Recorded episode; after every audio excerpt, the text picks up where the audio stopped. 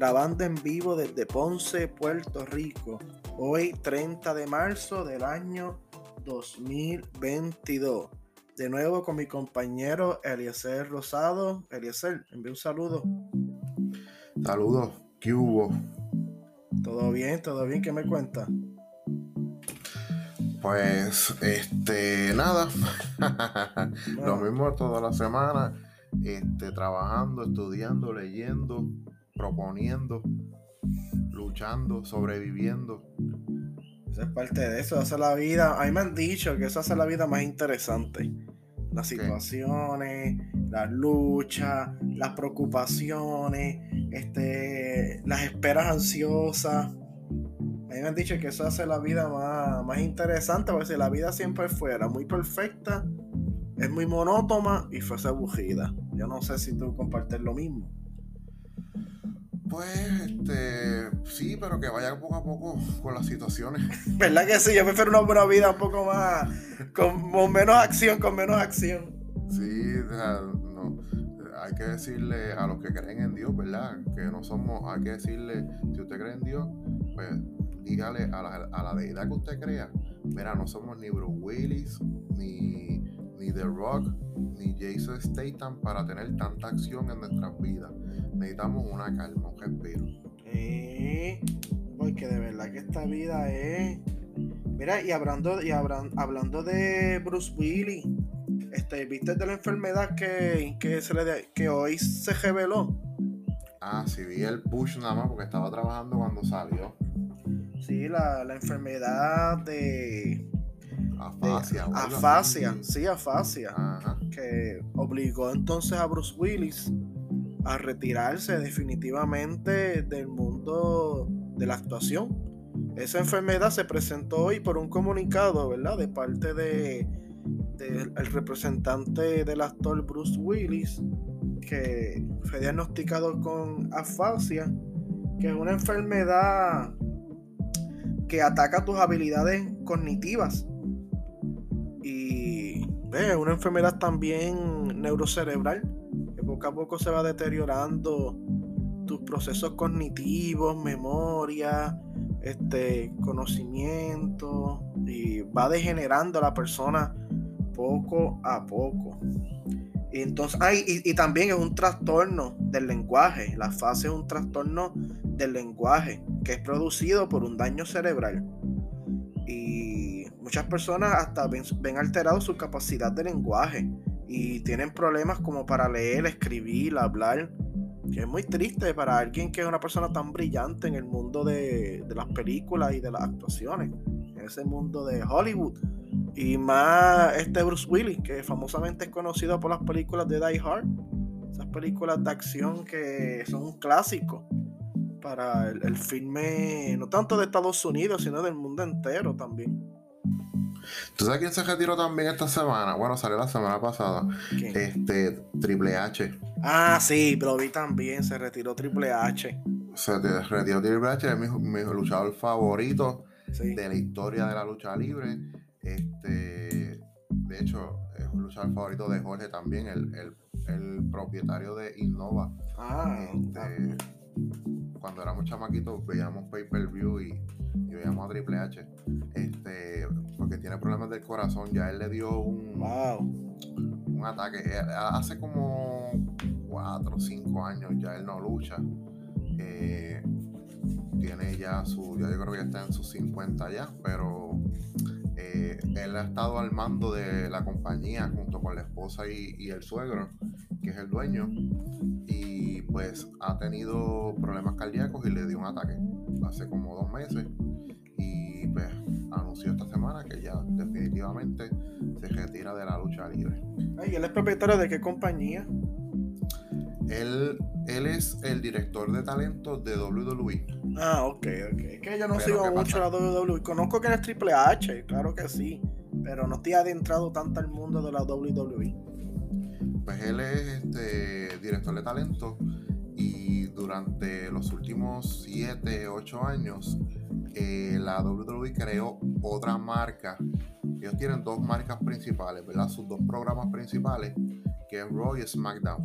Entonces hace como 7 o 8 años crearon una nueva marca que se llama NXT. Entonces esa marca era con el fin de desarrollar eh, prospectos para que en su debido momento pues estuvieran en, las marcas principales y se convirtieran pues, en las superestrellas, ¿verdad? De la, de la Del mañana, sí. Exactamente. Entonces pues eso eh, Triple H revolucionó porque eso fue una marca que incluso estuvo hasta por encima en su momento dado que, las dos marcas principales de tan bueno que eran. Pero pues este eventualmente pues la marca fue decayendo, todavía existe. Aún así le quitaron a, Triple H el mando, el propio suegro, eh, por cuestiones ¿verdad? empresariales. Este, y dicen que esas cosas les afectó eh, emocionalmente, físicamente, y pues eso le conllevó a él un, un ataque al corazón. Wow, no sabía. Sí. Yo me recuerdo este de la WWE. Yo me acuerdo mucho esos juegos de PlayStation de SmackDown vs. Raw. ¿Te recuerdas esos juegos? Nacho, pues Jorge. Es Jorge tenía el, el de los de SmackDown, me acuerdo, en el PlayStation 2. Yo no tenía, yo, yo tuve el PlayStation 1, pero este. Jorge, tú, cuando éramos chamaquitos, yo iba a la casa de él a jugar el PlayStation, jugar lucha libre. Eso era lo que jugábamos. No, y, SmackDown vs. Raw, yo me recuerdo que yo con mis primos, este, yo nunca fui muy fan de la WWE, pero todos mis primos sí. Y ellos tenían baldes de figuras de WWE, muñecos, tenían hasta rings tenían todo. Y yo pues, este, estando con los primos al fin, pues también veía lucha libre y conocía de algunos personajes. Entonces, para el juego de SmackDown vs. Raw, aunque yo nunca llegué a comprar uno, o, mejor dicho, nunca me los compraron, ¿verdad? Mis papás para aquel entonces, cuando yo tenía 12 y 13 años. Aunque yo jaba para comprarme a veces mis jueguitos, pero no eran los de lucha libre, era para Star Wars. Pero él jugaba SmackDown vs. Raw y me gustaba mucho jugar Royal Rumble. También, ese era mi favorito a jugar, que estaban todos y todos se daban puños y patadas y se hacían la llave 4 y se daban con la silla y todo eso también. Pero esos juegos de SmackDown vs. Raw después los descontinuaron, ¿verdad? Yo creo que el último fue en el 2011 o 2012. Sí, pero lo que hicieron fue que continuaron anualmente con una nueva, un nuevo branding que se llama por ejemplo, como los juegos de NBA 2K. Ajá, ajá. Pues así tienen un juego todos los años, el eh, WWE 2K. Ah, sí, pues SmackDown vs. Raw era, también era todos los años, ¿verdad o no? Eh, no me acuerdo, no me acuerdo, en verdad, como yo no los compraba, yo no tenía. Porque, hay varios años, está 2005, 7 y 8. En fin, no sé. Pero es como la NBA, los juegos, a mí me gustaba mucho, a mí me gustaba mucho los juegos de NBA Live. Y después, después entonces coge, a, empezar a tomar impulso los NBA 2K, más que los NBA Live. Pero al fin y al cabo a mí me gustan los de los de NBA, los juegos de NBA me gustan mucho. Mira, este Luis, este no tengo un día como hoy. ¿No tienes? yo, yo tengo uno. Voy a buscarlo. Cuéntalo, cuéntalo. Ok, muy el, que yo tengo hoy, déjame buscarlo entonces. Oye, a lo que tú, a lo que tú buscas este el un día como hoy, vamos a mencionar a nuestro ah, muy bien, colaborador, a Innovus Nurse Care. Déjame buscar la promo aquí, que la tengo por aquí guardadita. Ajá. Innovus Nurse Care esta es una empresa especializada en el cuidado del hogar, en la asistencia del paciente hospitalizado, en citas médicas y una pieza clave y de ayuda en la recuperación del paciente, siempre con un servicio innovador de calidad y excelencia.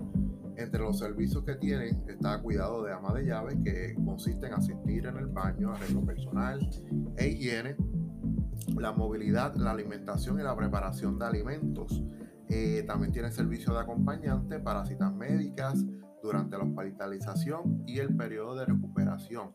Y de auxiliar de salud, que es el cuidado de pacientes con Alzheimer y otras condiciones mentales, así como el aseo a la persona encamada en el hogar.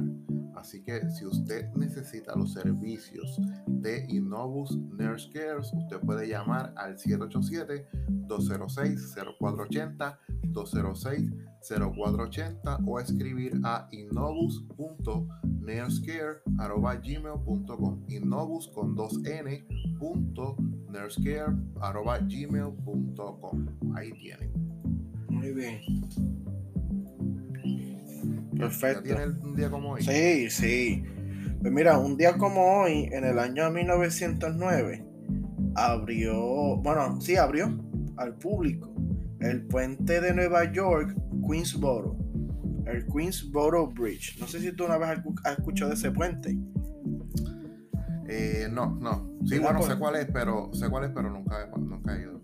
Porque mucha gente habla pues del Brooklyn Bridge, del Manhattan Bridge, del George Washington Bridge, que son los puentes famosos que conectan la, isla de Manhattan, que es donde están los famosos edificios que hacen la ciudad de Nueva York, porque, ¿verdad? Para los que escuchan que tal vez no tengan el dato claro, la ciudad de Nueva York se compone de varios barrios, como Brooklyn, Queens, Staten Island, Bronx y Manhattan. Y el, más, y el más famoso de todos esos barrios es Manhattan, donde están todos esos edificios altos, como el Empire State Building, Times Square, las antiguas Torres Gemelas, Central Park, etc. Los museos famosos, el Madison Square Garden, etc. Entonces, pues, los puentes bien famosos que unen los barrios de Nueva York con Manhattan, que es otro barrio de Nueva York, pues, los más que se conocen es el Brooklyn Bridge, el Manhattan Bridge y el George Washington Bridge, son los más famosos. Pero un día como hoy abrió el Queensboro Bridge, que es otro puente que une lo que es el barrio de Queens en la ciudad de Nueva York con Manhattan, en la ciudad de Nueva York. Y lo curioso del Queensboro Bridge es que es el puente que aparece en el logo del equipo de pelota, los New York Mets. ¿Tú has visto el logo de los Mets? Este, Ajá. ¿Verdad? que, que tiene un puente. Sí. ¿Verdad? Pues ese puente es el puente de, que aparece en el logo de los Mets, el Queensboro Bridge. ¿Por qué? Porque el equipo de los Mets tiene, tienen su parque en el barrio Queens de Nueva York, en el parque City Field, en Queens, Nueva York.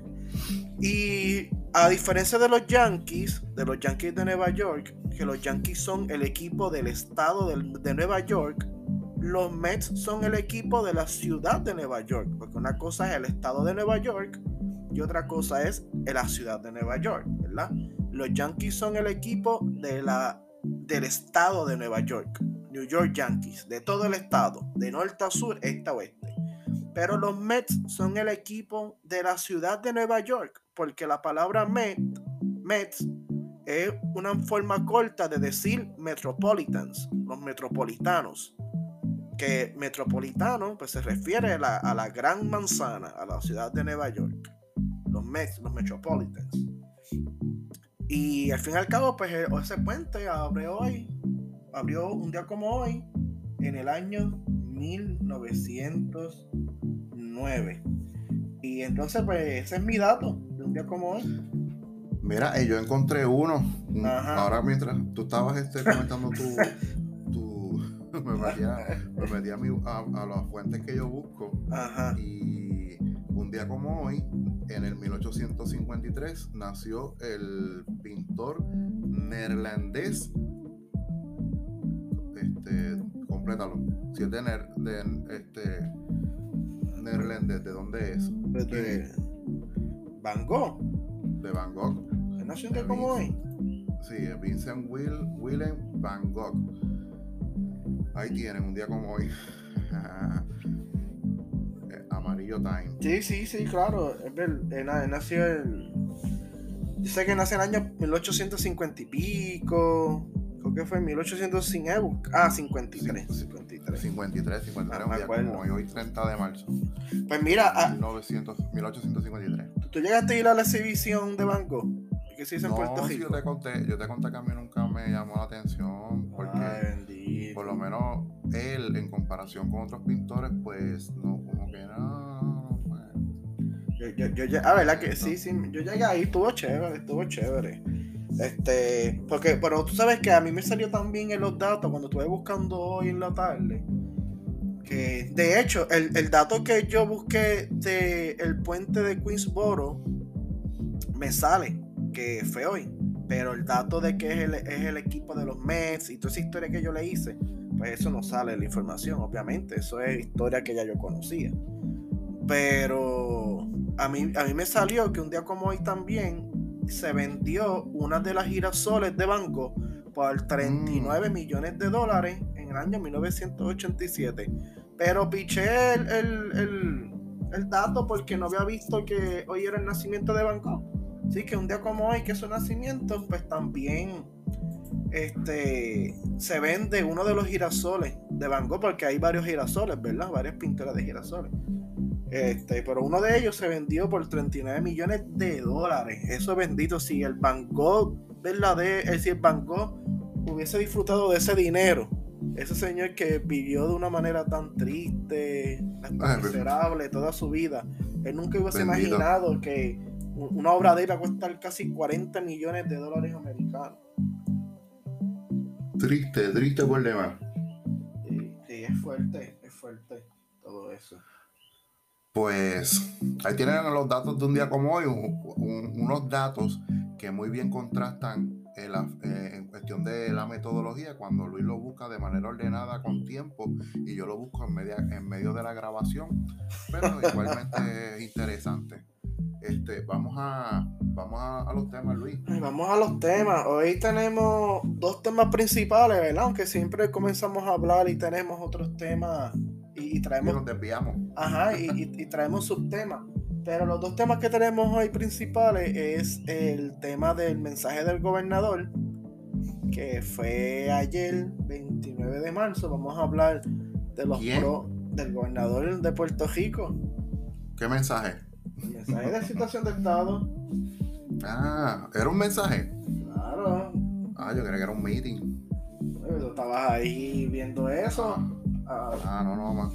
Para mí es que pensé que era un meeting político, perdón, perdón. Y entonces, y luego vamos a hablar sobre una de las ramas de la historia, que es la microhistoria, ¿verdad? Entonces ahí vamos a hablar ya de un tema más académico, un poco más serio, pero también para que nuestros podcast escuchas puedan conocer una manera o una forma de cómo conocer la historia y luego entonces hacer una construcción para hacer una macrohistoria, porque es de la microhistoria de donde sale entonces la macrohistoria, que es la historia que nosotros conocemos en los libros, este, en los documentales, lo que conoce más como la historia general, ¿verdad? También.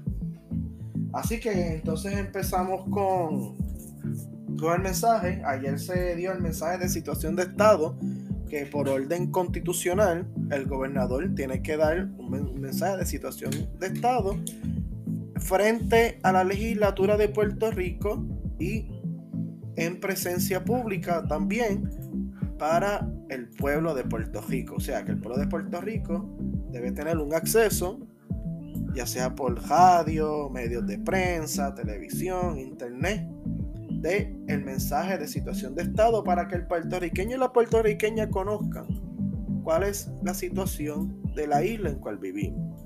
Y también el gobernador presente su política pública, o mejor dicho, cómo va su política pública y sus planes de gobierno a la legislatura de Puerto Rico, ¿verdad? Que se dedica en administrar y ejecutar este, proyectos de ley de necesidad para los puertorriqueños. Así que, Elisel, ¿qué tú me puedes decir del mensaje antes que yo empiece a hablar? ¿Qué tú crees? ¿Lo viste completo? ¿Aplaudiste? ¿Gritaste cuatro años más? ¿Vas, a contextualizar o, vamos a la opinión? Pues, este, eh, yo primero, no sé, y que tú me dieras una reacción breve, entonces yo empezaba a entrar. Ok, pues yo cuando empezaba el, yo, me, yo estaba durmiendo. Yo estaba durmiendo. Me levanté precisamente cuando iba a empezar el, el, mensaje. Como a los cinco minutos que empezó el mensaje fue que yo te escribí, ¿te acuerdas? sí, sí. Este, este es, fofo. Es fofo, porque es que él no motiva, o sea, él no es un él no es un político de esos que motiva, que tú sientas como que diablo, este, este es el que es, o sea, aunque, eh, ¿verdad? Este, tú, no sientes eso con él. no, es un Pedro Josello, no es un Pedro Josello que, que, que, que vivaba gente y todo eso. Un Luis Muñoz Marín, un Luis Muñoz Marín. Exacto, ya, ya definitivamente, y esto generalizando, ya esos políticos de altaño ya no están. O sea, ya esos que jalaban gente y te metían 300 mil personas, 500 mil personas en un, en un cierre de, de, campaña. O cuando te acuerdas las fotos de cuando Luis Muñoz Marín llegó de Europa, que metió en Plaza Las Américas. Sí, que llegó de Italia, luego del, exi, del autoexilio que él mismo se dio. Sí, sí, este, pues este, o sea, esas cosas ya no pasan en Puerto Rico, o sea, esta gente apenas ahora, hoy en día, pueden llenar un, coliseo de, de 5 mil, 6 mil personas. Más allá de eso no, pasa. Sí, porque la, en la convención PNP que hablamos el, el episodio pasado, se veía lleno en la foto, pero ese coliseo no es un coliseo este Grandes Ligas, ¿verdad? Es un coliseo municipal de Manatí. No es un choli, ni siquiera el Pachín Vicente, ni, ni, Mario Quijote Morales, nada. O sea, eso es eh, un, pueblo pequeño con, con, un, con un estadio pequeño. Estaba lleno, eh, pero, pero tampoco no era algo así que son un super coliseo. Ajá, pero dime. Y, Se veían, y se veían algunas áreas vacías también. Así que, o sea, en, en, en general, yo creo que eso todos los partidos lo han perdido, esa, esa movilización. Ajá. Como casi todos son viejitos los que siguen esos partidos, como te dije la semana pasada, pues se les hace más difícil llegar. pues ajá, sigo.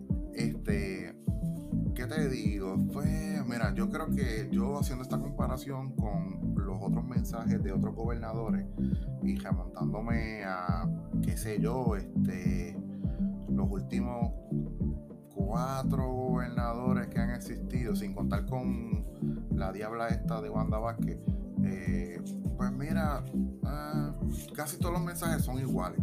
O sea, cuando se supone que, que, que sea un mensaje en donde establezcan la situación del país, tal vez presenten propuestas, medidas, tal vez cómo va la cosa, el, presupuesto, que ahora empieza el 1 de julio, cosas así, pues tal vez eso se, se convierte un poco en, en mensajes en que si mira, aquí está esta persona que tiene la primera llave, o esta persona que recibió la ayuda, esta persona que es un ejemplo, eh, o sea, cosas populistas. Y eso, y eso pasa también en los mensajes de, de, Estados Unidos. O sea, que tal vez es un copy-paste de eso, en el que se le habla a la, a la nación de una manera pues, eh, más populista que realista. Eh, ayer, pues yo creo que según lo que yo pude percibir de Pierre Luisi, eh, es que vivimos en el país de las maravillas y, Luis, esto que te voy a decir, yo creo que va a ser bastante triste para ti, es que lo, dado a lo que se está haciendo, estamos perpetuando la colonia. ¿Por qué? ¿No es eso? Eh, porque están surgiendo programas individuales para para personas comunes y corrientes, la privada, este, que podrían seguir fomentando lo que es la dependencia, el mantengo. Y eso de alguna u otra manera, pues, es, es, es contradictorio a un desarrollo económico sustentable y a una mejor economía y a un mejor país, ya sea para la estabilidad o para la misma independencia. O sea que eso puede que sea una segunda parte de lo que fue el establecimiento de la asistencia nutricional en los años 70, que es conocida como los cupones. Este, además de que todas esos proyectos de infraestructura que mencionó, pues hay que ver que si se hacen, ojalá y se hagan, ¿verdad? Este, según Pierluisi hay un montón de millones y hasta billones de dólares por ahí que vienen. La mayoría son proyectos federales, son fondos federales que vienen. Eh, yo creo que si María y la pandemia ha traído algo este, a la discusión pública es que pues, todo esto ha traído millones de dólares a, las arcas del gobierno. y, los terremotos. ajá, también, exacto. Y esto le da un respiro al gobierno, porque si no hubiera sido por eso, aquí no hubieran existido proyectos de tal envergadura como pavimentación de carreteras, eh, casas, eh, puentes, o sea, estamos, te diría yo que estaríamos en una posición bien difícil si no hubiera, ¿verdad? Y, esto no lo estoy diciendo de la manera en que... ah, entiendo, que qué bueno, que qué bueno que vino María, lo, lo, la pandemia, no, para nada. Pero si no hubiera venido eso, en cuestión de, cómo estaría corriendo el gobierno, yo creo que la cosa estaría bien apretada para cualquiera que estuviera en la silla, en, independientemente haya pasado esas cosas. Así que, claro. Eh, eso es en términos generales. Ahora, cuando tú des tu, tu, pensar, pues yo tal vez voy a dar mi reacción de manera puntual. Este, antes de grabar lo que tú dijiste, o sea, la, la, la 10 de Ponce Arecibo. O sea, si eso se llega a completar, pues súper. Eso precisamente quería entrar, los, este, los detalles que yo considero que fueron más importantes en, del mensaje. Pero, pero, sin duda alguna, todas esas ayudas federales, eso, ¿verdad? Nosotros como mayormente pues, vivimos en Puerto Rico, pues conocemos, ¿verdad? Si buscamos información sobre las ayudas sociales de Puerto Rico, pero eso pasa también en muchos estados que también han sido abatidos, por ejemplo, por tornados, este, sequías extremas, más la pandemia también. Pues están recibiendo más huracanes, ¿verdad? Que muchas veces dan en esa costa del Golfo de México. Pues están recibiendo también millones en ayudas federales, millones y millones y millones para infraestructura, para arreglo, para este, vivienda, para cajetera pero eso es parte, ¿verdad? De lo que es este ser, ser ¿verdad? Valga la redundancia, o mejor dicho, eso es una causa por la cual uno es parte de Estados Unidos, ¿verdad? Todas esas ayudas federales que se dan una vez ocurren desastres, pero, pero por, la, por nuestra condición territorial, muchas veces esas ayudas pues no, o llegan a media o no se dan 100% a los puertorriqueños. Y entonces yo recalco un punto que había dicho el gobernador ayer, que cuando el gobierno federal trata a Puerto Rico con igualdad de condiciones, Puerto Rico siempre lo hace mejor y Puerto Rico siempre es primero. Cuando el Congreso habilita a Puerto Rico con todas las herramientas justas y necesarias como hace con los otros 50 estados, ¿verdad? Porque lo que no, porque lo que no es igual nunca es ventaja y siempre estamos en desventaja en este sistema colonial. Pero una vez a Puerto Rico se le trata igual, Puerto Rico siempre es el, número uno en Estados Unidos. Como por ejemplo, ¿verdad? El día del ejemplo de la pandemia, en ejemplo de reconstrucción, y ahora el tema de, de, la deuda que estamos saliendo también, que eso se tocó en episodios anteriores, etcétera. Pero entonces, este, particularidades importantes del mensaje de situación de Estado. Este, yo menciono el ESEL y tú reaccionas a, lo que tú creas. El primer, el, primer punto que yo este, pongo. Em, el gobernador dijo que se logró incluir en el presupuesto los 40 millones de dólares para el bono de Navidad para los servidores públicos. Y no se va, y, no, se, va a tener que reprogramar fondos mediados de año para cumplir con ello.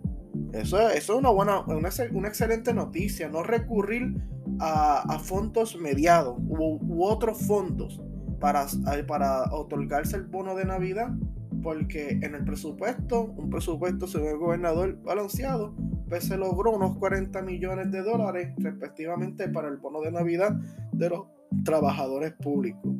Sí, eso está bien porque lo que pasa es que antes, eh, en los años pasados, sobre todo desde la implantación de la Junta, en medio ya del presupuesto corriendo, se buscaban alternativas a última hora para identificar fondos para el, para el bono de Navidad, aún en contra de, la, de las posturas de la Junta. Ahora pues ya lo hizo con anterioridad antes del presupuesto. Eso pues está bien, eso está bien. Pues Eliezer, entonces este tema del bono de Navidad, yo sé que ese es un tema que, que cuando no se encontraban los fondos y se hablaba de que posiblemente este año no iba a haber bono de Navidad o se iba a recortar, mucha gente empezaba a quejarse, ah, en los estados no hay bonos de Navidad. O decían, la agencia privada no tiene bono de Navidad.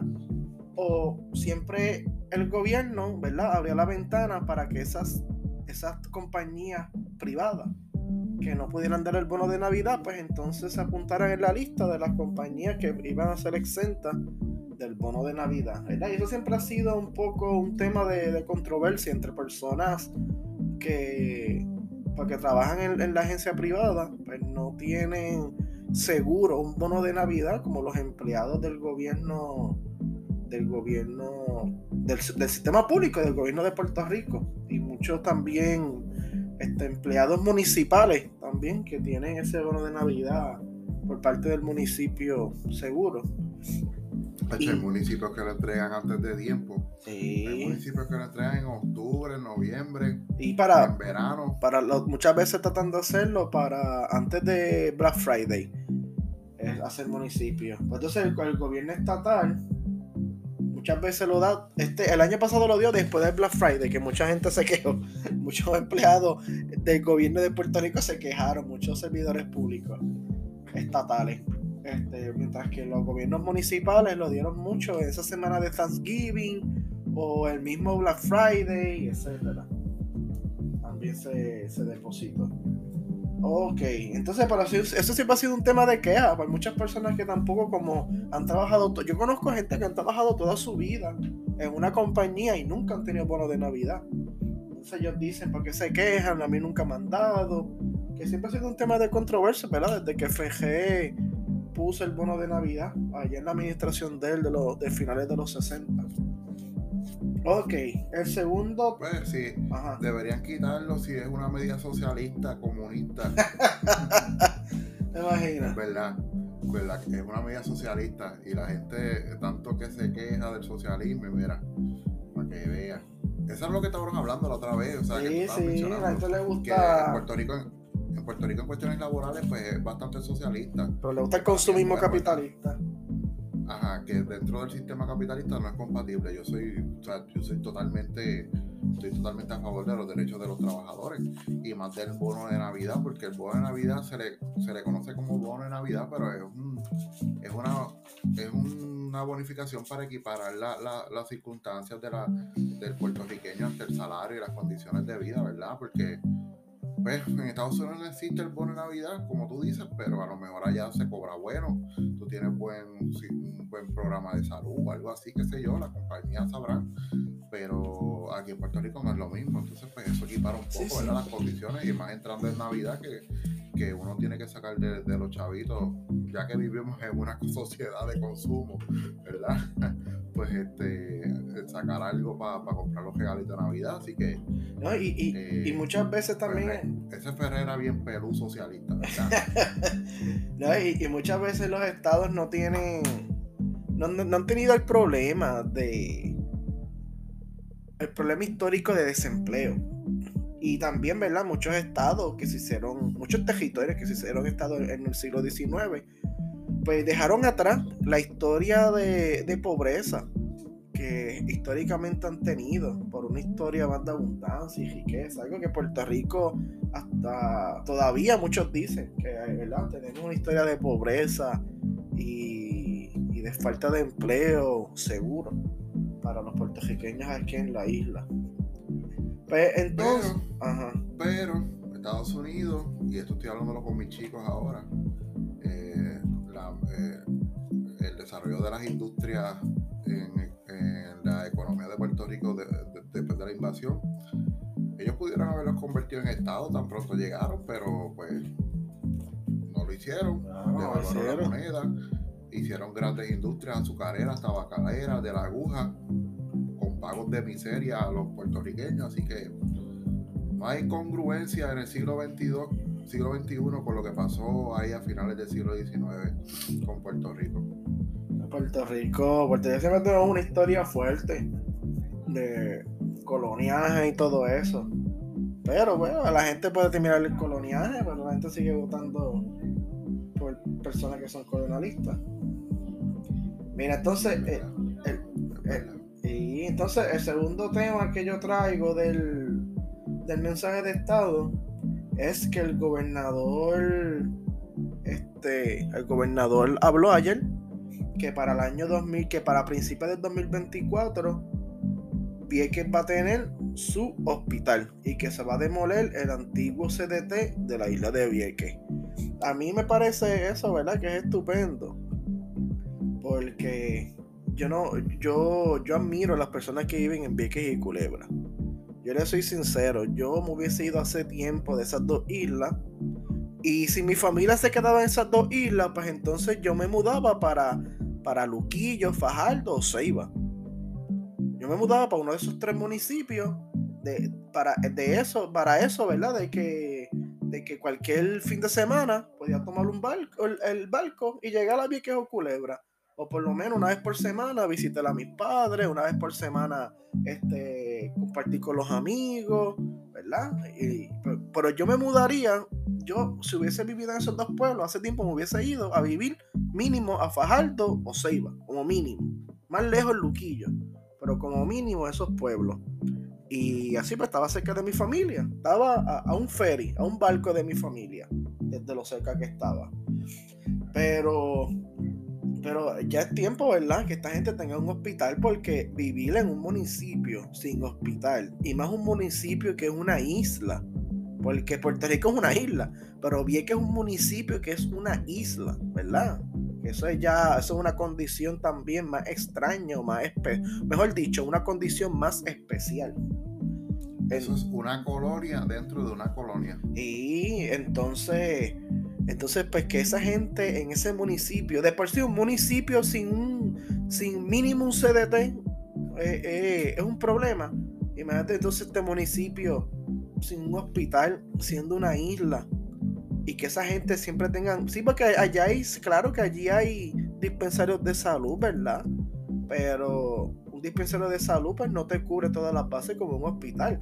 Y siempre para cualquier cosa tomar el ferry para llegar al hospital de Fajardo o, de Ceiba, o ir en helicóptero a centro médico cuando tienes una emergencia, pues está fuerte. Y de hecho, de aquí al 2024 todavía falta bastante. Que está fuerte para esa gente de Vieques tener. Este, estar tanto tiempo sin un hospital allí. Porque vivir en esa isla es demasiado fuerte, ¿verdad? Yo admiro a la gente que vive en Vieques y Culebra porque no tienen las facilidades que tenemos nosotros en, la isla grande. ¿Qué tú piensas, Eliezer? Mira, yo creo que cada, posiblemente la gran mayoría de los puertorriqueños que vivimos acá en, en el territorio nacional, por decirlo así, han tenido la pregunta filosófica de cómo los viequenses y los culebrenses han vivido toda la vida bajo unas condiciones eh, en el que se las han sido, ¿verdad? Este, maltratados, eh, segregados, eh, ¿verdad? Este, apartados de la isla grande y no por cuestión geográfica, sino por, ¿verdad? Por, por lo que ya hemos mencionado, ¿verdad? Lo cual tú has mencionado, Luis. Yo creo que todos lo han tenido, pero esa pregunta ninguno de nosotros, a pesar de que la podamos hacer, no vamos a tener la, la contestación certera porque Culebra y Vieques son un mundo que solamente los viequenses y los culebrenses pueden entender. Y eh, en la clase que yo tuve de una de las clases que yo tuve electivas en el centro con la doctora Evelyn Vélez, ella conoce mucho sobre militarismo en Puerto Rico, ¿verdad? Sobre todo esto. Hay un libro de Vieques y militarismo bien famoso. Sí, yo, este, ella tiene uno de militarismo bien famoso también, no sé si es ese mismo, pero yo no lo tengo, estoy por conseguirlo. Y pues, este, ella, ella ha, entrevistado en cuestión de investigación histórica a muchos culebrenses y a muchos viequenses. Y ella menciona que esas personas son, eh, son, es como un círculo cerrado. Es bien difícil entrar. Ellos son, se protegen entre ellos mismos. Y tal vez ese amor que no podamos comprender a cabalidad sobre vieques y culebras que le tienen esos propios viequenses y culebrenses hacen que no se vayan. Y a veces, o sea, eso mismo que tú planteaste al principio, yo también lo he, lo he dicho, y yo digo, fíjate cómo esa gente puede estar ahí, yo me hubiera ido hace tiempo, eso es inhumano, o sea, está fuerte. yo, yo, me iba para fajarlo, ¿verdad? y por lo menos dos veces al mes este, dos weekends al mes, pues iba para visitar a mis papás y amigos allí a la isla. y sin importar las condiciones que tengan dentro de la isla en un año normal, porque tú sabes que todos los años esa gente está amenazada bajo huracanes y tormentas. Y pasa algo, todos los años pasa algo en esa isla, nunca tienen un año normal. Son los primeros que cogen el cantazo y si, y si el huracán no pasa por Puerto Rico, al menos hace algo en Vieques y Culebra. Mira, Irma, e, esa gente además de sufrir también el embate de María, ellos, ellos también sufrieron el embate de Irma. E Irma estuvo más cerca de Vicky y Culebras que María. Exacto. También. Así que, mano, este, ojalá, ojalá se cumpla el, hospital para Vieques. Yo creo que esos fondos son federales, si no me equivoco. O sea que tienen que hacer el, el hospital.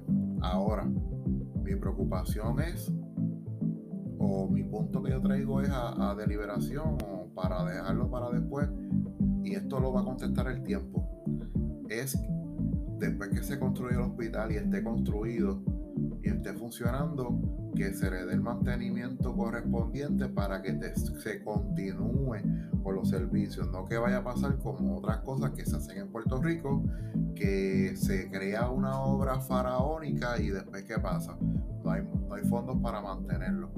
Así que los viequenses, los culebrenses no merecen menos, merecen mucho más.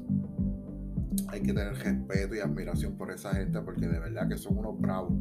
Eh, vivir en esas islas con esas adversidades, con esas situaciones. Claro, lo que, pasaron, lo que pasaron históricamente con, con, la Marina de los Estados Unidos. También, en Vieques como Culebra, sí.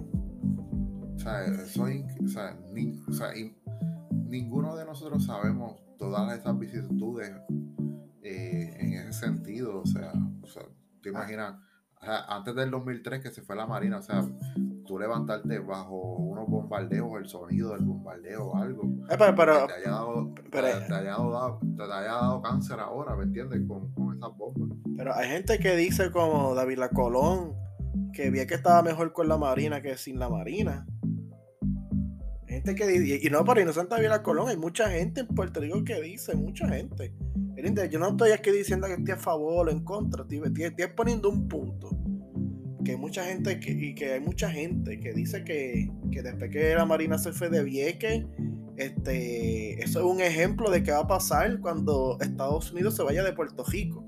Un abandono, y este, a la gente le han dicho, un abandono, una dejadez, una crisis y tierra de nadie. Que es un, ejemplo pequeño. Es más, eso es una microhistoria de lo que se, de, lo que va a pasar en, en, en, el en la macrohistoria de Puerto Rico si se va la presencia de Estados Unidos.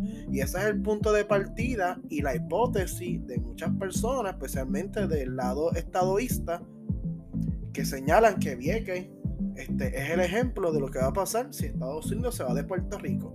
Que así como la Marina se fue de Vieques y Vieques y Vieques de mejoró, va a pasar con Puerto Rico si se va a Estados Unidos.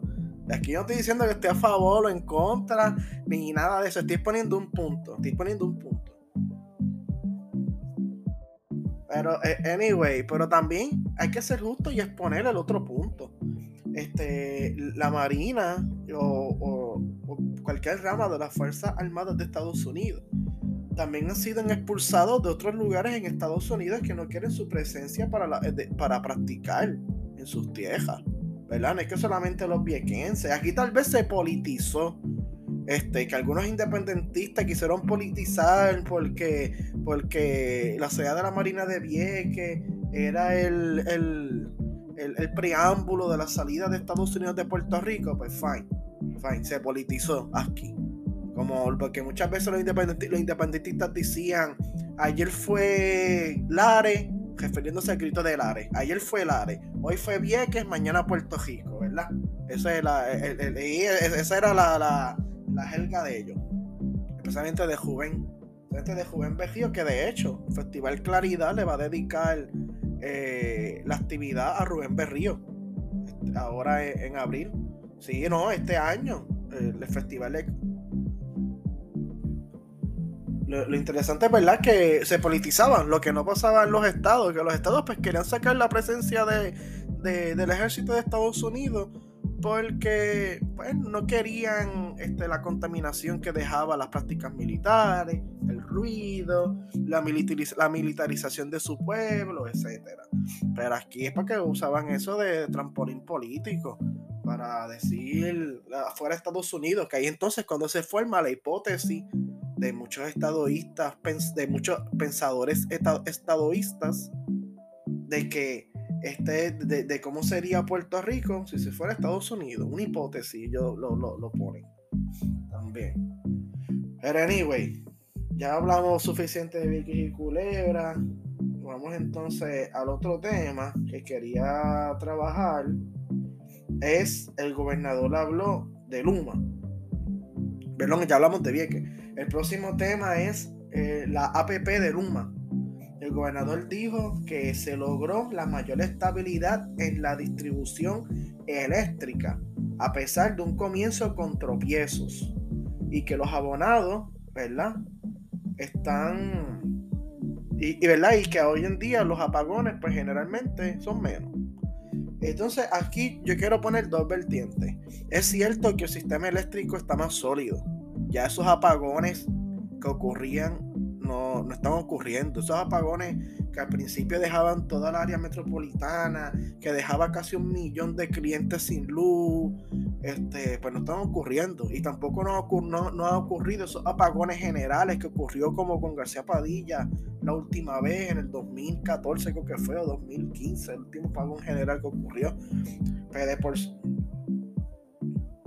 Y yo me acuerdo, yo me acuerdo que de por sí es cierto, ¿verdad? El sistema de la red eléctrica está más sólido, está más estable y está más fuerte.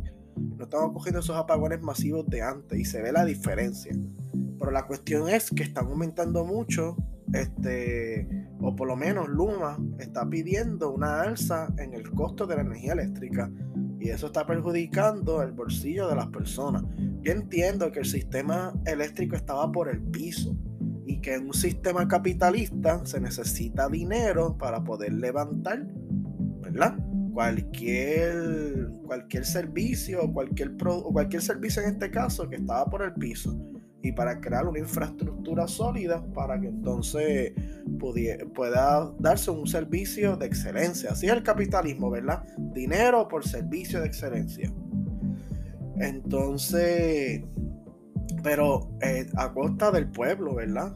Del aumento en las tarifas de luz, en los kilovatios hora, que, se suma ya próximamente un otro posible aumento que cada vez más va estrangulando el bolsillo del puertorriqueño.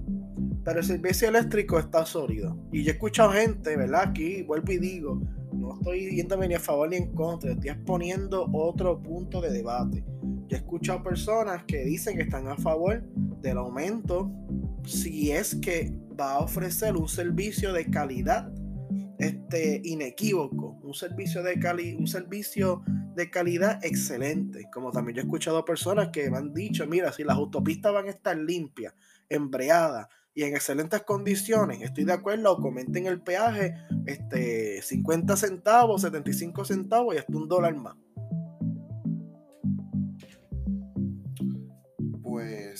Mira, este, para ir cerrando con el mensaje de y pues eh, a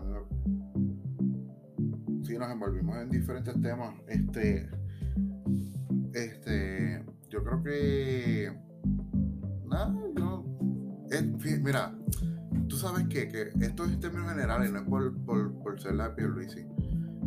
Ya los mensajes se ha perdido tanto la virtud y se han vuelto un tanto inconsecuentes que hoy casi nadie está hablando de eso.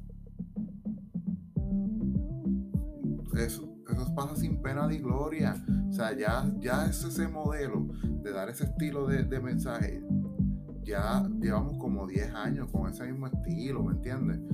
Pues ya, o sea, ya la gente no está hablando de eso. Mañana Seguimos con, lo que está pasando en Salinas. Hoy salió el tema de, dos cuerdas en, de terrenos en, en, Bahía Ballena, allá en Guánica, que está, son, son parte de la Reserva Federal. Este, eh, el alcalde de Trujillo Alto, que lo están buscando, está desaparecido. Esos, esos son los temas de la semana. Y esto pasó sin pena ni gloria. Tú verás, mañana, mañana ya el mensaje se olvida. El único que va a estar dándole largas a esto es el mismo gobernador dándole share algunos puntos medulares que tocó. Allá de eso no va a pasar más nada. Y es algo general. Yo creo que la población ya no sé si que está cansada de eso, o que no le presta atención, o que ya no le creen. O sea, no sé. No sé la razón. Eh, yo creo que puede haber un poquito de todo, ¿verdad? Porque hay mucho desgaste de las figuras políticas en Puerto Rico y es natural por todo lo que está pasando, pero pues mira, el, el tema de la microhistoria, como ya, ya tú me lo habías mencionado ya hace tiempo, tú lo habías trabajado desde tu tesis de maestría, eh, yo lo estoy aplicando a mi propuesta de investigación, así que estoy leyendo bastante sobre microhistoria. Y como la semana pasada tocamos un tema histórico sobre el indígena Cato Azuivo, que recibimos buenas reacciones y muchos eh, plays sobre eso y le agradecemos también al profesor ¿verdad? José Camaño que nos dio su insumo y en efecto validó lo que estábamos interpretando sobre aquella oración eh, que tuvimos medio duda en el momento que estábamos grabando, pero en efecto, pues sí era De, la, rebeldía de Cataosivo en su, en su carácter personal y pues la burocracia y el que no sabían hacer con él, pues era, era lo que pasaba, que él se terminaba escapando. Así que eh, bien agradecido, by the way, de todos los que nos escucharon sobre el, episodio pasado. Pues eh, dado a eso que estamos, ¿verdad? Que hicimos ese ejercicio de análisis y discusión histórica de, de esa investigación del profesor Camaño, pues yo dije, pues vamos a traer otro tema eh, relacionado a la historia que tal vez no muchos conozcan, solamente pues los estudiosos de historia, eh, ¿verdad? Pero traerlo a, que otras personas lo puedan entender y, y, y que vean la historia desde otra perspectiva. Y pues a mí me gustaría mencionar, ¿verdad? Primero que todo, que, que la historia como, como otras eh, ramas de estudio es una ciencia también, porque tiene unas metodologías y así como otras eh, ciencias como la pedagogía, por, por, ejemplo, la psicología, tienen unos fundamentos y tienen unos marcos teóricos. Y siempre que, que, usted, siendo ya un académico, pues es algo normal que usted al momento de presentar ideas, posturas, usted tenga que sustentarlas bajo diferentes fundamentos. Y pues, en el caso de la historia, pues utilizamos marcos teóricos desde el punto de vista historiográfico. La historiografía, como ya hemos mencionado en algunos episodios de, de Dioscuros, eh, es la ciencia que estudia el cómo los historiadores han escrito la historia eh, diferentes maneras. Y pues en la medida que se va elaborando la historiografía en la sociedad, también van surgiendo nuevas tendencias históricas. Y una de esas tendencias es la microhistoria. La microhistoria, eh, como mencioné, Luis la trabajó en su tesis, yo la estoy trabajando en mi propuesta. Así que teniendo ya algunos artículos leídos sobre microhistoria, pues yo dije, pues vamos a traerlo al episodio para dialogarlo, discutirlo desde nuestras perspectivas.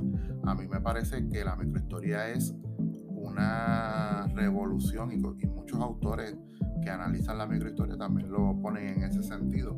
Es una revolución en el sentido de que cambió la disciplina de escribir la historia en momentos en que la propia disciplina histórica estaba en una crisis de identidad, sobre todo cuando surgió la microhistoria en los 70 y a mediados de los 80 y 90 la historiografía y la historia estaba como que en una crisis de identidad.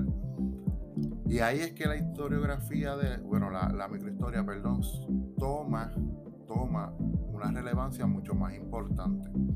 Eh, Luis, tú estabas comentando, ¿verdad? Que cuando tú hiciste la, la tesis, tus, una de, de las críticas primordiales fue que utilizaste demasiada historia, microhistoria, ¿cierto? Claro, claro. No, el puerto de Ponce, este, somos sin duda alguna un concepto de microhistoria porque es, es construyendo una historia a base de unas figuras clave o de unas personas clave que, que, que están ayudando lo que es la, la construcción, mejor no la construcción, sino el desarrollo de una historia de Ponce no, no contada. Entonces, algo bien importante de la microhistoria es que estudia el pasado también desde el punto de vista de las pequeñas comunidades, de las aldeas, desde el punto de vista de, de, una figura, de un personaje, de una persona, de una calle, de una familia, de un barrio. Que es algo bien importante de la, de la microhistoria. Y algo que yo estaba hablando, ¿verdad? Es que como se cortó la señal, este, se acabó el tiempo en una de las otras sesiones de grabación de la película Defiance interpretada por Daniel Craig, que habla sobre la historia de los hermanos Bielski y cómo ellos sobrevivieron la, invasión y, los, y las oleadas de ataque de la Alemania nazi, escondiéndose y refugiándose en los bosques de Polonia por más de dos o tres años sufriendo veranos crudos, intensos veranos, perdón, sufriendo inviernos crudos, intensos veranos, en el bosque, sobreviviendo en el bosque con nada. Eh, esa gente, cuando bombardearon su pueblo, no se pudieron llevar nada, solamente lo que tenían a la mano. Y así ellos sobrevivieron unos dos o tres años en el medio de los bosques de Polonia, que son bosques intensos también. Y entonces pues cuenta la microhistoria de cómo los hermanos Bielseski dirigieron a su comunidad, porque no era una ciudad gigante, no es que era estos, no, no era que estos hermanos Bielski eh, eran unos super líderes populistas como Moisés y se llevaron un pueblo ah, entero a, sobrevivir como hizo Moisés. Ellos se llevaron su comunidad, su pueblito. Y se hicieron famosos porque ellos llevaron a su pueblito a sobrevivir en el bosque. Es como si un líder comunitario se llevara a la gente de Maricao al bosque a sobrevivir la tercera guerra mundial. Algo así. Después hace una película de ellos. Pues eso también es microhistoria. Y eso es para que vean cómo ahora el mundo fílmico, el mundo de las películas, está también utilizando la microhistoria para hacer películas. Mira qué importante es la microhistoria. De eso, por eso es que le pregunto a Luis cuál es el tema de su tesis, porque yo voy a mencionar el tema de mi propuesta de tesis. Y mi propuesta para investigar es sobre la comunidad del barrio La Joya Santa Rita de Huánica. Huánica es un pueblo que se conoce mayormente en la historia nacional o en la historia total de Puerto Rico sobre el pueblo que llegaron o invadieron los americanos, desembarcaron, o el pueblo en que se estableció la central de Ensenada y alguno que otro dato de la historia que abone a la historia nacional. Pero, así como así como hay historias como esas, también hay historias que no han sido contadas. Hay historias que no han sido investigadas. Y una de ellas, pues tal vez sería el nacimiento, desarrollo y participación del barrio La Joya Santa Rita durante el periodo de estudio que yo voy a, investigar, que es de 1875 a 1914. Ahora bien, 1875 a 1914 Santa Rita. La joya Santa Rita. ¿Qué pasa?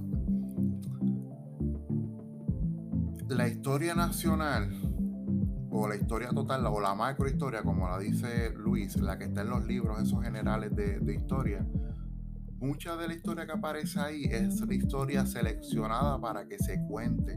Una historia que trasciende por encima de otras, pero no quiere decir que la que, la que no ha sido trascendida no haya sido importante. Entonces, de ahí es que surge la microhistoria, en el que se estudie eventos en específicos de manera más regional, historias más pequeñas que ayudan o abonan a la macrohistoria. Eh, yo precisamente, Luis, estaba leyendo parte de un libro hoy, eh, en alguna de mis, de, de, mis horas libres en la escuela, y estoy leyendo el libro eh, Guánica, el origen de su memoria. Este libro es de Arlín Pavón y Eduardo Reyes.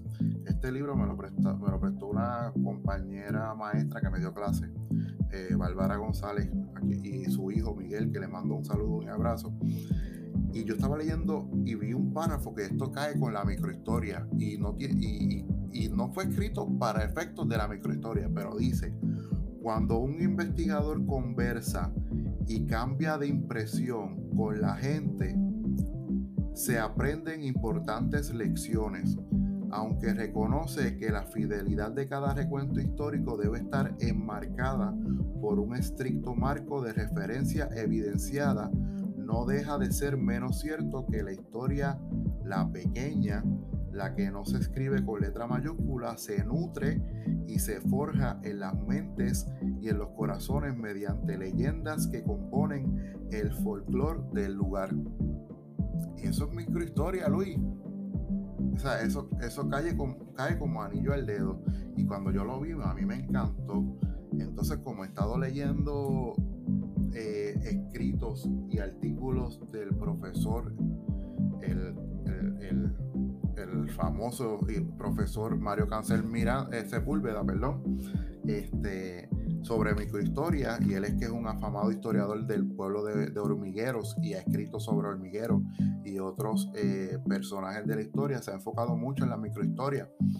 Y pues a mí me ha parecido un viaje interesante en el momento de, elaborar eh, la microhistoria como marco teórico para mi propuesta de tesis. Entonces, pues la microhistoria, como ya he mencionado, pues viene a buscar en orificios de la macrohistoria que tal vez no se haya investigado y que puedan aportar mucho más. Por eso es que cuando mencioné que en la década de los 90 había una identidad eh, una crisis de identidad en el sentido de que tal vez ya estaba saturada la historia en cuanto a lo que se tenía que contar. Por ejemplo, eh, hablar de la Segunda Guerra Mundial, pues sea un tema eh, bastante amplio porque muchas cosas pasaron, pero nos enfocamos en los eventos importantes, que si Adolfo Hitler invade a Polonia, transcurre, lo de Normandía, estoy, estoy mencionando algunos eventos Sí, este, estoy dando algunos ejemplos, ¿verdad? Este, intentan ir a, los, alemanes intentan ir a Rusia, no pueden, eh, la bomba atómica, Pearl Harbor, todo eso. Pero dentro de la Segunda Guerra Mundial deben haber miles, miles de pequeñas historias de personas que contribuyeron de alguna manera a la Segunda Guerra Mundial. Si se investiga esas miles de historias, pues eso sería, ¿verdad? Entrar en esos pequeños huecos de la macrohistoria que ayuden a abonar a un mejor desarrollo y comprensión histórica de la Segunda Guerra Mundial. Eso es la, precisamente la microhistoria. A mí me encanta, por eso es que me encanta la, microhistoria. Este, yo estaba leyendo aquí el artículo de, de Mario Cancel Miranda y menciona este pues eh, tengo aquí eh, uno de los artículos del profesor Mario Cancel Miranda, eh, siempre digo Mario Cancel Miranda por, por Rafael Miranda, Dios mío. El profesor Mario Cancel Sepúlveda, que me perdone el profesor, menciona que estoy ahora mismo? Ajá, que los microhistoriadores aspiraban a darle prioridad a la revisión de los procesos y las dinámicas que la propia microhistoria devela. O sea que a esos estudios que se habían hecho ya de historia nacional, del pasado, historia total, eh, la propia crisis que se forjó obligó a que los historiadores volvieran a mirar ciertos eventos en la historia, ya sea nacional o internacional, y menciona que los espacios de la vida ordinaria que la, que la macrohistoria invisibilizaba adquirían un lugar de privilegio en la historiografía, que es lo que estamos hablando. Eh, muchos eventos trascienden o son contados más que otros y hace que invisibilice algunos espacios, como son los espacios que donde están esas historias de la microhistoria. Dice que la microhistoria, como la historia desde abajo, se sentía atraída por los márgenes y la discursividad y llamaba la atención sobre la diferencia, la discontinuidad, discontinuidad perdón, y sus valores contrarios a la macrohistoria y a la macrosociología. O sea que mientras que tal vez la macrohistoria sigue un rumbo, eh, vino la microhistoria y se le fue por el lado, ¿verdad? Se le fue por el margen buscando otras historias que fueran complementando tal vez esa macrohistoria. Incluso cuando eh, había la crisis de identidad en los, 90, se pensaba que la microhistoria venía con unas posturas de rechazo hacia otras, eh, hacia otras tendencias historiográficas, como es la propia macrohistoria, como es eh, el materialismo histórico, eh, porque el materialismo histórico tiene unas eh, características que es un poco frío, se enfoca en eventos sociales y económicos, eh, pero la microhistoria te permite a ti abarcar diferentes aspectos de la historia que nunca habían sido tal vez tocados anteriormente y verlo desde diferentes maneras. Por ejemplo, lo que tú estabas diciendo, por ejemplo, en el que se ven historias de guerra desde diferentes personajes. Pues tú puedes abundar en la microhistoria, tal vez aspectos sociales, económicos, políticos de la vida de esa persona o desde las perspectivas de esa persona, incluyendo el aspecto emocional, sentimental. Todo eso tú lo puedes investigar y no tienes que enfocarte tal vez en historia económica, política o historia de guerra. O sea que es algo bien amplio, bien diverso que te permite a ti navegar a través de la historia sin tener que aferrarte a una tendencia como tal que sea mucho más rígida como es el materialismo histórico. A mí me parece bien interesante eso.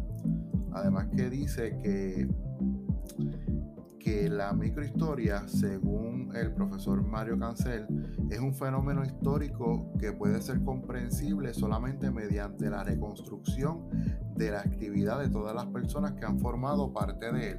O sea que esto permite, de alguna manera, eh, que muchas personas participen al mismo tiempo, como por ejemplo mi tema que me propongo investigar, que es una comunidad entera, que sean partícipes de la historia de Guánica, porque Guánica se le conoce pues, por la central, la ensenada, eh, la invasión, cosas así, puntos, algunos puntos eh, particulares en la historia. Y por lo menos desde mi, desde mi investigación, yo pretendo pues que ese, esa investigación que yo vaya a hacer abone y sea una pieza más en el rompecabezas de la historia de Guanica. Así como tú lo estás haciendo también con, con el puerto, el puerto de Ponce. Mira, este, hablando precisamente de eso, y sigo con el profesor Mario Cancel, que él menciona un ejemplo de, de, soldado. Dice que, primero que dice que la, microhistoria, como bien dice, como yo bien mencioné, que no rechaza ninguna otra tendencia, sino al contrario, puede aportar. La microhistoria no pretendía huir de la macrohistoria o de los macrotemas de la historia, eh, de la historiografía positivista el materialismo histórico o la nueva historia, New History, ¿verdad? que nació después de la Segunda Guerra Mundial. Dice que se puede hacer microhistoria de Galileo Galilei o de Piero de la, de la, de la Francesca. Eh, también se puede hacer, eh, se puede reducir la escala que no solo es útil para el escenario, sino para eh, las personas, como tú bien este, mencionaste, Luis. Se puede volver a la guerra mirando hacia los soldados en las trincheras y no a los generales o los movimientos tácticos estratégicos o a la revolución buscando respuestas de los actos de los militantes y no de los cuadros revolucionarios y los líderes. O sea, totalmente cae con lo que tú estás mencionando, que Hollywood está haciendo microhistoria desde diferentes perspectivas, particularmente de personas que de alguna u otra fueron partícipes, pero no, general, no necesariamente eran los generales, las personas que dirigían la guerra. ejemplo que menciona el profesor es que de, Mario, de Ramón Emeterio Betances, que sabemos que se conoce por algunos puntos, algunos eventos históricos puntuales, como es el Grito del Ares, pero dice que se, con la microhistoria se puede estudiar a Ramón Emeterio Betances escudriñando sus días como médico titular en la ciudad de Mayagüez o las circunstancias concretas de algunos de sus llamados destierros. Y dice, para finalizar con esto, este escrito del profesor Cancel, dice que el historiador con la microhistoria puede ir al pasado y puede regresar con generalizaciones y con información fresca. O sea que siempre, siempre la microhistoria nos va a ayudar a seguir alimentando esa historia total que conocemos, eh, que es la historia general. Esa historia que siempre se conoce en los libros generales de historia. Así que, bien interesante esto de la microhistoria. Tal vez podemos seguir tomando algunos puntos de tendencias históricas de, de como puntos de conversación, Luis, que tú crees para otros episodios, ¿verdad? tocar el materialismo histórico, la historia social, la historia económica, la historia política, el positivismo, eh, ¿cuál más? Este, eh, este, también podemos tocar la historia desde de los, de, los de abajo, que es un marco teórico de los marxistas británicos, como E.P. Thompson. Este, y de por sí podemos también hablar mucho sobre la historia de los anales. Los anales, desde, la teoría, desde, la teoría de los anales también. Este, podemos tocar mucho el orientalismo de Said y el pensamiento imperialista eh, eh, oriental, orientalismo, y cómo el imperialismo occidental ha distorsionado lo que es la figura de Oriente en un discurso que se llama orientalismo basado en las teorías de los discursos de Foucault, de Michel Foucault y la hegemonía de Gramsci, del marxista italiano. Te puedo hablar de muchos temas. Sí, eso es, un, es un punto que también, es un punto que también yo iba a mencionar, que esto también puede ser hasta un podcast de, ¿verdad? No sé lo completo, porque me gusta que sea variado, pero un podcast de académico que esto también puede ser hasta un podcast académico también, de nivel de vista, desde un punto de vista académico, en cierto aspecto. Pero hacerlo académico no aburrido, porque a veces yo leo una lectura que yo digo, estas son las lecturas que hacen que las personas digan que la historia es aburrida. Pero eso es culpa de estos profesores, este, pues, que a veces no, no, no quieren cambiar de algunos métodos de lectura o enseñanza. Pero. digo que a veces son lecturas que yo digo, contra tanta lectura interesante que hay de historia. Y, estas, y estos profesores están alimentando a estas personas que dicen que la historia es abugida con esta lectura. Estas son las lecturas que uno dice contra la historia abugida. Ahora entiendo por qué las personas dicen que la historia es abugida y yo me uno al coro de ellos por culpa de estas lecturas. Hasta yo llegué a ese punto, así que imagínense. Sí, uno tiene que leerlas por obligación, no porque te guste. Ay, Dios, mucho me está dando mis lecturas así. Saludos a Anaisa. Mira, este. va, este Ay, hay un montón más. Sí, ella, sí, es, verdad que sí. Mira, este. Vamos para el momento vos. ¿Tienes momento pop? Yo no tengo. Pues, pues mira, el ah, momento sí, yo pop. Por aquí. Que... Espérate, déjame ver dónde lo tengo apuntado. Ajá, ajá.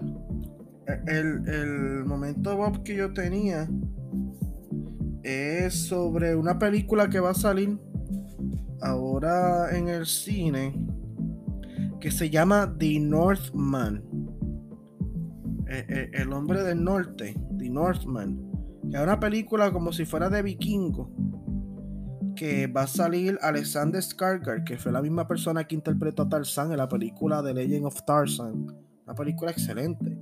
Va a salir también Nicole Kidman en esa película también va a salir William Dafoe, que fue el que hizo, el que interpreta el papel de del Green Goblin en Spider-Man. Y también va a salir Ethan Hawke, que yo no conozco mucho quién es Ethan Hawke, pero yo sé que en Family Guy lo relajan en todos los episodios. Así que él va a salir, él va a salir ahí también. No, pero The Northman se ve que es una película interesante de ese mundo medieval inglés nórdico este, o francés nórdico inglés. Y a mí me gusta mucho la historia de, de la Inglaterra medieval, la Inglaterra precristiana. Por eso a mí me gusta tanto la historia de, de las Kingdom, esa serie, que está excelente. pues esa película, ¿verdad? Les recomiendo que la vean. Este... Cuando salga en el cine, que sale en abril 22. Mira, eh, ya recuerdo mi momento, Es que mientras tú estabas hablando del mensaje de, de, de este, de Pierluisi, estaba leyendo en las redes que este Morbius, que sale mañana, este, ah, tiene 16% de Rotten Tomatoes. Sí, dicen que está bien porquería. Dicen que está bien porquería, como diablo. Yo la quiero ver, pero si empieza así, no, no, no. No, no sé si la vi en el cine, yo no sé. Pues, es que esa película como que no me anima mucho verla en el cine. A mí ya hasta las películas de Marvel me están cansando un poquito, de verdad. Pues, pues veremos. Veremos a ver. Pues nada, llegamos, llegamos hasta el final vamos a. Sí. Vamos a... O sea, aclarando las películas de Marvel como descansando, pero es que como que ya no tiran mucho y más o menos lo mismo. A eso me refiero. Pues sí, vamos entonces a anunciar nuestras redes. Sí, yo quiero verla como quiera porque me gusta Jared Leto como actor, así que veremos a ver. Porque dicen que también la actuación de él está bien porquería, así que veremos a ver. Este, mira, nos pueden conseguir en Anchor, iTunes, Apple Podcasts, Spotify, Pocket Cast, Google Podcast, Radio Public, Breaker, TuneIn, Angami y Listen Note. Esas son las plataformas donde pueden conseguir, escuchar y seguir a Dioscuros Podcast. También pueden seguirnos en Facebook bajo Dioscuros Podcast. Ahí toda la semana publicamos nuestros episodios y el correo electrónico es eh, dioscurospodcast.gmail.com dioscurospodcast.gmail.com ¿Cuáles son tus redes, Luis? Ahí me pueden encontrar en Facebook por Luis Enrique Fernández y en Instagram por Luis Fernández 4J76. A mí me pueden conseguir en Twitter y en Instagram como eh, Eliezer Rosado 1, Eliezer Rosado 1. Y con esto llegamos a este final del episodio número, ¿cuál es? El 39. El 39. 39 de Dioscuros Podcast. No será hasta la próxima. Hasta la próxima, Luis. Hasta la próxima, Eliezer. Y nos tenemos en comunicación. Me cuidan todos.